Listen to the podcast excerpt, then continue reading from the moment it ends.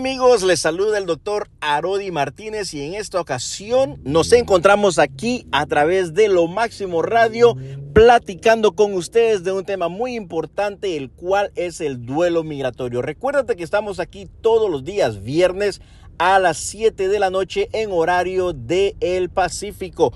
Hoy vamos a estar hablando entonces de ese tema muy importante. Recuérdate que estamos en todas las redes sociales tú nos puedes encontrar bajo el nombre de Doctor Arodi Martínez. Doctor Arodi Martínez. Ahí nos puedes encontrar con este nombre en todas nuestras redes sociales. Hablemos entonces de ese duelo migratorio. ¿Qué es y qué elementos psicosociales lo van a conformar? Vamos a explorar el día de hoy lo que es el fenómeno del duelo migratorio y sus efectos en el día a día de las personas. Cuando viajamos nosotros a un país o a una ciudad, pues nunca es fácil. Ya sea que nos tengamos que ir por nuestra propia voluntad o porque la situación en nuestro pueblo, en nuestro país, en nuestra tierra de origen, pues es complicada. El migrante tiene que enfrentarse a todo un conjunto de emociones y sensaciones muy desagradables al buscarse una nueva vida en el extranjero.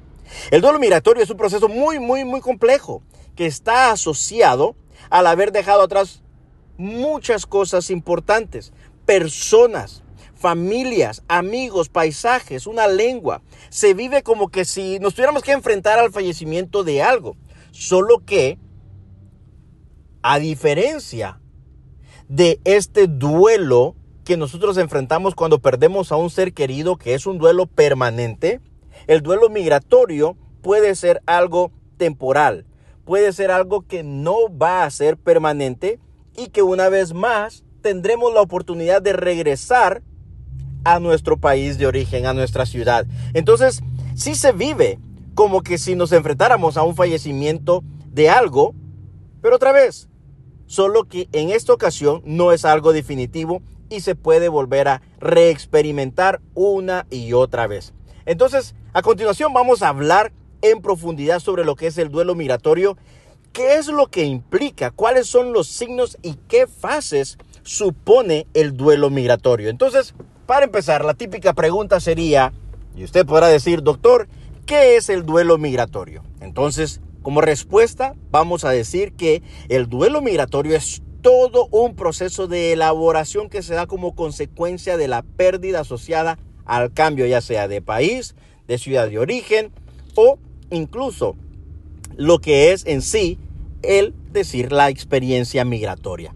Entonces, este duelo que nosotros vamos a estar enfrentando independientemente se va a dar por un motivo, el cual puede ser por una migración, ya sea de elección propia, ya sea que yo haya decidido pues buscar otro lugar para mejorar mis fuentes de ingresos, puede ser que haya buscado yo otro lugar para mejorar lo que viene siendo eh, mi parte académica, puede ser que yo esté buscando aprender otro idioma, puede ser que yo esté buscando el generar mejores ingresos para mi familia. Entonces, cuando hablamos de esta migración, tenemos que decir que vamos a buscarlo ya sea de forma voluntaria o porque de repente tengamos la obligación de salir por problemas políticos, ya sea por problemas de que sean desastres naturales los que nos estén eh, invadiendo, pueda ser toda una gama de diferentes cosas que nos van a atacar, que nos van a preocupar y nos van a obligar a salir de nuestra ciudad. Entonces, cuando hablamos de todos estos problemas, ya sean políticos, sociales o catástrofes ambientales o por deseo personal, la realidad es de que vamos a enfrentar este duelo migratorio. Entonces, si hablamos desde un lenguaje popular, el duelo está asociado con la idea de la muerte, algo que es para siempre. Sin embargo, en la psicología el duelo está relacionado con la idea de esa pérdida de aquello que más queremos, algo que puede ser temporal. Como seres vivos que somos, estamos constantemente ganando y perdiendo cosas. Así que es perfectamente normal, voy a decirlo, que nosotros vivamos muchos duelos a lo largo de nuestra vida. Algunos duelos pueden ser muy duros, muy crueles, como lo es la pérdida de un ser querido o la pérdida permanente y muy dolorosa de una relación. Cuando hablamos un poquito de cosas eh, que son dolorosas, pero no tanto como la pérdida de un ser querido, que puede ser la pérdida de un empleo, puede ser la pérdida de una pareja, todo esto es entendible porque esto nos ayuda a tener muy claro lo que es la idea del duelo migratorio, lo cual implica perder algo, pero ¿qué es lo que pierden los que emigran? Los que emigran, ¿qué exactamente es lo que están perdiendo? Pues en verdad, como todos, perdemos muchas cosas, tanto materiales como emocionales. Las personas que se ven forzadas a dejar su tierra natal y van para un país diferente, un país totalmente desconocido, sienten como principales cosas perdidas. Te voy a decir una de ellas. La cultura, la lengua, la familia, los amigos, el estatus migratorio, el contacto con el grupo étnico, donde quiera que haya estado, donde quiera que haya crecido.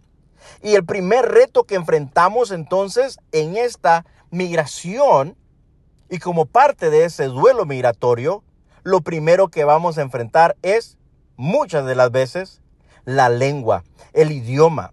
El migrante no olvida su lengua, al menos de forma automática, pero sí pierde a aquellas personas con las que puede usarlas. Entonces, muchas de las veces cuando venimos, por ejemplo, a países como Estados Unidos, que el idioma oficial es el inglés, muchas de las veces se nos hace difícil tener que aprender el inglés. Se siente uno como que frustrado porque no consigue expresarse del todo con la gente del nuevo lugar. Entonces, ¿qué significa esto? Esto puede significar que incluso algunas personas todavía tienen que aprender muchas cosas del nuevo idioma para poder sentirse que está siendo productivo, que se puede desempeñar en la nueva sociedad, que se puede desarrollar en el país, en la ciudad donde ahora está viviendo. Entonces, a menudo todo esto va a llevar a cierta clase de sentimientos de inseguridad, sentimientos de vergüenza, porque a poco no es un poco eh, o un tanto vergonzoso cuando de repente vamos a una tienda, a un restaurante y nos están hablando en otro idioma y nosotros no sabemos qué es lo que nos están diciendo y nos quedamos así como con una cara de ¿y ahora qué contesto? ¿Ahora qué digo? No lo sé. Y si tal vez yo sé un poquitito del idioma, de la nueva lengua, si yo lo sé, me da vergüenza de usar estas nuevas palabras. ¿Por qué? Porque en algún momento amigos o familiares se burlaron de nosotros tal vez por la pronunciación, tal vez se burlaron eh, de nosotros porque no lo estábamos hablando correctamente. Y esto de cierta forma como que nos causa un miedo, nos causa una fobia. Entonces, tenemos que aprender de cierta forma que sí vamos a pasar de cierta forma este proceso de duelo y que a pesar de que podemos llegar a tener la capacidad de dominar la lengua, hay ciertos matices de ella que no comprende o que uno no comprende del todo. Como por ejemplo, el sentido del humor o expresiones informales y sociales. De repente pueden contar un chiste y nosotros estamos escuchando el chiste en inglés tal vez y pues no sabemos dónde estuvo la gracia. Entonces, eh, eso es algo muy exclusivo de cada idioma. Cada idioma tiene su propio humor y es uno de los elementos que más va a tener ese choque cultural que se va a ver relacionado con este duelo migratorio. ¿Qué más se puede enfrentar cuando hablamos del duelo migratorio? Lo que podemos enfrentar es la familia y los amigos. Desde luego, la mayor pérdida vivida por las personas migrantes es el de la familia y de los amigos. Se sabe que están vivos, se sabe que están allí, se sabe que, por ejemplo, los podríamos visitar algún día, pero no tenerlos cerca implica un sufrimiento muy intenso. La persona migrante ha dejado atrás todos sus contactos, una red social y de apoyo que se ha ido construyendo a lo largo de muchos años. Y aunque puede llegar de nuevo a su país y conocer a nuevas personas, es inevitable sentirse solo. Puesto que en esas nuevas personas que va a encontrar en el nuevo país, en la nueva ciudad, no sustituyen a los amigos de toda la vida siempre va a existir esa añoranza. Y por supuesto, a lo largo del tiempo vamos a encontrar nuevas amistades, pero nunca van a poder sustituir aquellas con las cuales crecimos desde nuestra infancia. El contacto con el grupo étnico, por ejemplo, tiene que ver con la identidad de uno y está muy relacionada con el grupo étnico en el cual uno se ha criado. Por ejemplo, dentro de nuestro grupo de referencia nos encontramos en una situación muy paradójica, pero no negativa. Por un lado, vamos a ver que somos iguales, compartiendo la lengua, eh, las creencias, la raza u otros aspectos que podamos nosotros sentirnos relacionados en nuestro propio país, por supuesto. Pero nosotros vamos a ver estas características personales de cada uno de nosotros, como son la personalidad y el estatus. Entonces, con la migración, la sensación de ser diferentes se agranda. Y este equilibrio entre la similitud y la diferencia se va a romper. En algún momento, la experiencia migratoria de cada inmigrante se da cuenta de que por muy integrado que esté en su nuevo país, siempre será el extranjero, siempre será distinto. Aunque no sufra xenofobia ni sea víctima de racismo, siempre se va a sentir un tanto como que de menos. Además, su grupo étnico de origen empezará a verlo como a alguien extranjerizado alguien que tiene influencias de otras gentes, que no es tan nuestro como lo era antes. Y esa es la percepción que se va formando en las personas que dejamos atrás. Cuando hablamos de los referentes culturales, cuando nosotros nos marchamos de nuestros países de origen, perdemos esos referentes culturales formas de ser que son propias de nuestro grupo étnico o región natal, como lo son, por ejemplo, las normas sociales, el género musical, el sabor de los alimentos, la forma de pensar, las creencias, eh, incluso aspectos que hasta en el día de hoy podemos decir que la persona que abandona su país puede arrastrar o llevar toda esta gama de referentes culturales a lo largo de toda su vida. Cuando hablamos de un estatus, en la mayoría de los casos el migrante empieza a realizar trabajos de menor cualificación, donde quiera que se vaya, a donde quiera que haya ido, siempre va a enfrentar, en la gran mayoría de los casos, trabajos de menor cualificación. Y los motivos detrás de esto suelen ser variados, porque al principio, por ejemplo, si hablamos del principal eh, factor, es que su estatus legal, con permiso ya sea de residencia, ya sea que esté limitado, o ya sea que de repente no tenga los papeles, o ya sea que haya hecho muchas titulaciones en otros países, sin embargo, estos títulos no son reconocidos en otros países, haciendo que legalmente no reconozca poseer tal título o tal cualificación en este nuevo país. Y por esa razón entonces es de que la persona se ve como que obligado o se ve obligada a realizar estos trabajos de menor cualificación. De repente tal vez en su país fueron licenciados, fueron abogados, fueron doctores y ahora tiene que trabajar tal vez de repente en algún restaurante, tiene que trabajar en algo completamente diferente a lo que hacía allá. ¿Por qué? Porque los títulos ya no son valorados o aceptados en este nuevo país. Si bien la persona migrante puede esperar a que se le reconozca esta titulación en el nuevo país, el proceso suele ser muy largo. Y durante ese tiempo, pues claro, nos vamos a ver obligados a tener que trabajar para podernos mantener nosotros y poder sobrevivir y ayudar así a nuestras familias a que puedan sobrevivir. Por este motivo entonces el migrante pierde el estatus puesto que tiene que rebajar sus expectativas laborales y hacer cosas que muy, muy posiblemente jamás hubiera hecho en su país. Aún así, aunque no se dé esta circunstancia, el ser extranjero, la falta de dominio o el acento suelen conllevar una pérdida de estatus por sí misma. Cuando hablamos de la tierra, El duelo por la tierra es la pérdida por los paisajes, el clima. ¿A poco no es bonito recordar aquellos momentos cuando íbamos y visitábamos algún lugar específico de nuestro país? Cuando disfrutábamos del clima sabroso, de repente la, eh, la variedad de los climas, eso nos afecta a nosotros muchísimo. Pero puede que parezca poco importante, que son simplemente paisajes. Sin embargo, todo el mundo se ha criado viendo la silueta de su ciudad natal. Qué bonito es cuando de repente en ese país extranjero llegas a un restaurante y ves una fotografía, ves un paisaje pintado en la pared del restaurante, donde nosotros podemos venir y darnos cuenta, darnos cuenta de que podemos nosotros recordar de cierta forma nuestro país de origen.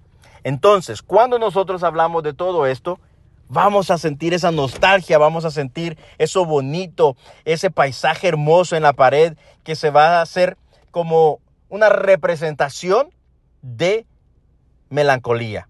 Entonces, ¿por qué es un duelo especial cuando hablamos de este duelo migratorio? Lo que diferencia el duelo migratorio de otros duelos, como lo son, ya lo hemos hablado esto, el fallecimiento de un ser querido o haber roto con la pareja, lo que lo hace diferente es que se trata de un duelo múltiple, parcial y recurrente. Múltiple porque pues implica que son muchas las cosas que se dejan atrás y pues esto lo va a motivar a uno a que se sienta con esa pérdida, con ese duelo. Como decíamos, el migrante se tiene que despedir de su familia, de amigos, de costumbres, de idiomas, de paisajes, del clima incluso. Y como son muchas las cosas que se dejan atrás, es muy fácil que en cualquier momento que se recuerde alguna de ellas, la persona sienta ese duelo migratorio muy intensamente. Parcial significa que siempre existe la posibilidad de volver a nuestro país y siempre está esa añoranza. Por ejemplo, cuando muere un ser querido, no hay forma, no hay forma humana de reencontrarse con él, puesto que la pérdida es absoluta y no se le puede resucitar. En cambio, en el caso de la migración, siempre existe la posibilidad y habrá la posibilidad de volver algún día por lo que se pierde. Por ejemplo, la tierra, la cultura, la familia, todo eso no desaparece, sigue ahí, pero muy lejos. Es un duelo recurrente. ¿Y por qué decimos que es un duelo recurrente? Porque se activa cada vez que se vuelve a la tierra de origen. Suena paradójico, pero lo cierto es que muchas personas al visitar su país de origen, para ver familiares o para irse de vacaciones o cuando vuelven, eh, como que se sienten como si estuvieran abandonándolo de nuevo. Cuando ya regresamos de ese viaje, nos sentimos como que otra vez estamos abandonando de nuevo a nuestro país, a nuestra gente. Como si empezáramos otra vez. Y por eso decimos que ese duelo es recurrente. Y esto puede pasar incluso, aunque hayan construido toda una nueva vida en su nuevo país y les vaya bien.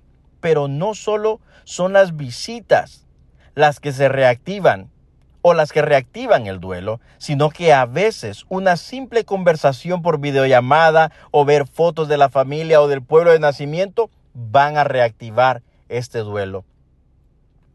Los signos de este duelo migratorio antes de explicar cuáles son los signos del duelo migratorio, cabe destacar una idea fundamental.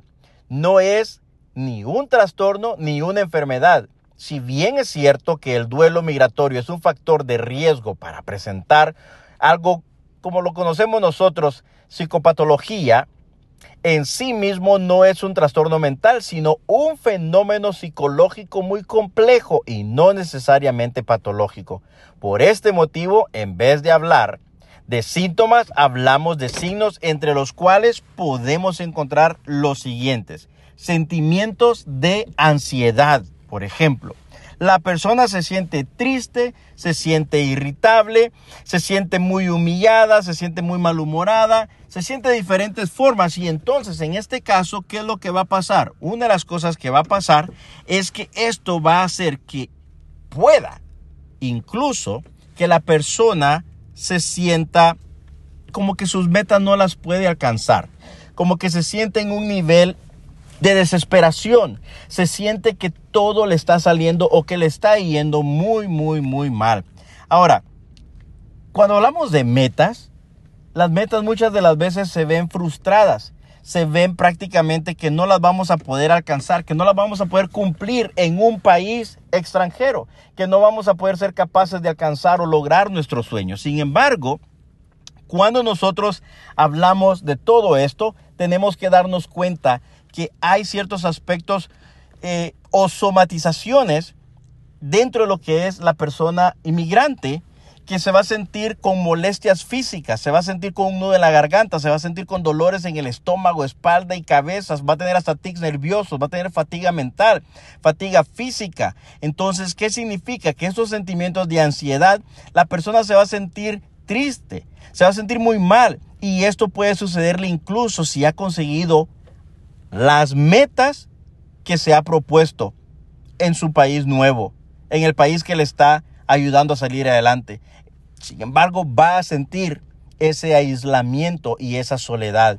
Cuando hablamos de dificultades que están asociadas a la identidad y a la autoestima, es frecuente que cuando el migrante llega al nuevo país no preste gran atención a los sentimientos de tristeza por la pérdida de vivir fuera de su país natal. O incluso las personas pueden llegar a negar esa clase de sentimientos. Es posible que de cierta forma idealice la cultura o la nueva cultura del país donde está viviendo y de cierta forma pretenda adaptar las nuevas culturas y dejar atrás ciertas culturas de su tierra natal.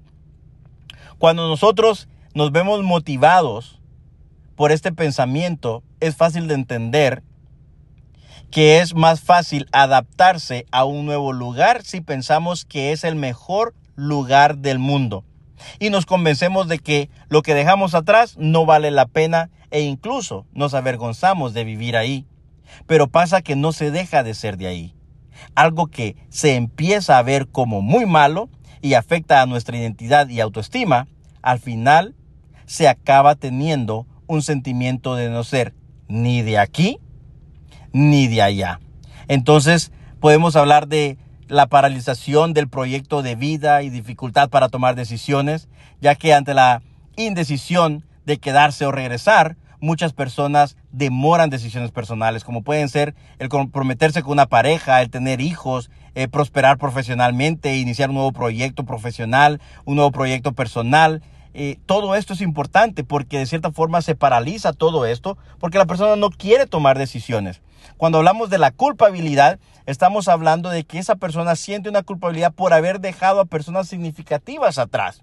En el país de origen muchas de las veces nosotros nos sentimos culpables de decir dejé a mi mamá, dejé a mi papá, dejé a mis hijos, dejé a mi esposa y todo esto se siente como que podrían haber hecho más esfuerzos y habérselas traído consigo o que podrían haber intentado otras opciones estando en su tierra natal.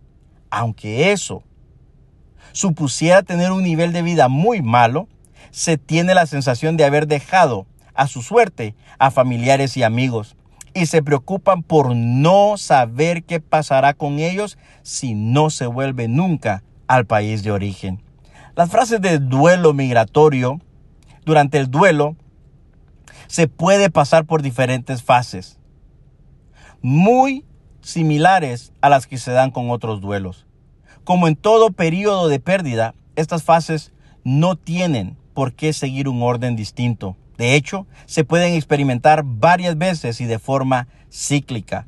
Por ejemplo, la fase de negación, el migrante trata de actuar como que si nada hubiera cambiado ni fuera distinto. Es como si no le diera mucha importancia el haber ido a un nuevo país, si tuviera que procesar la pérdida de nada, como que esta fase también se, se nos da cuando el migrante no se permite construir de verdad una nueva vida en el lugar a donde ha ido a parar sino que intenta mantener lo más posible el mismo estilo de vida que tenía en su tierra natal, lo cual es algo muy difícil.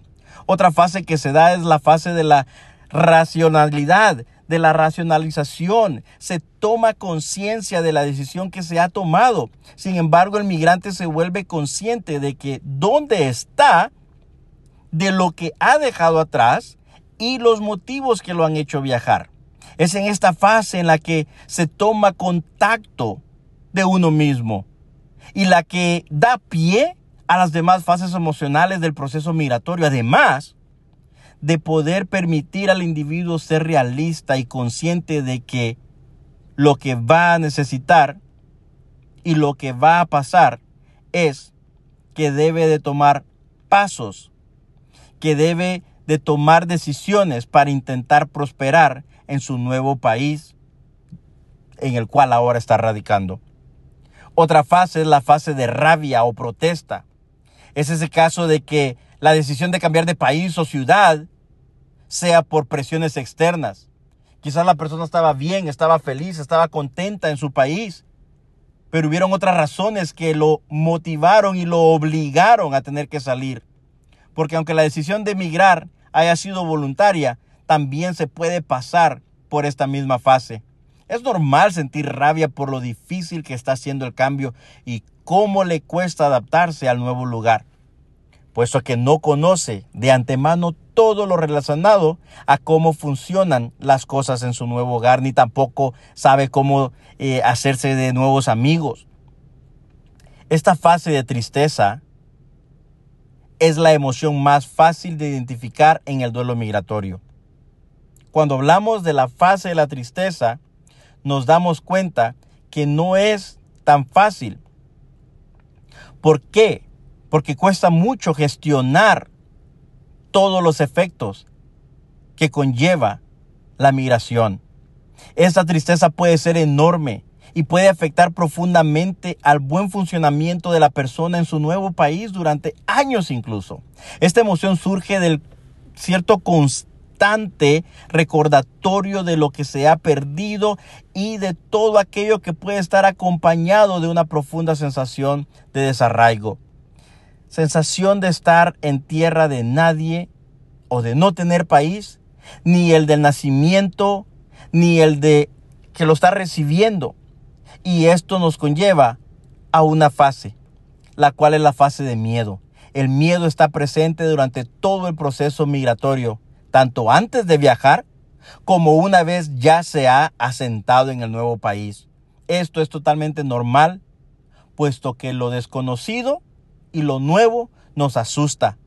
Son muchas las preguntas que se hace la persona migrante que no tiene ninguna certeza si va a conseguir resolverlas se va a adaptar, aprenderá el idioma, sabrá usar el transporte público, hará amigos, encontrará trabajo.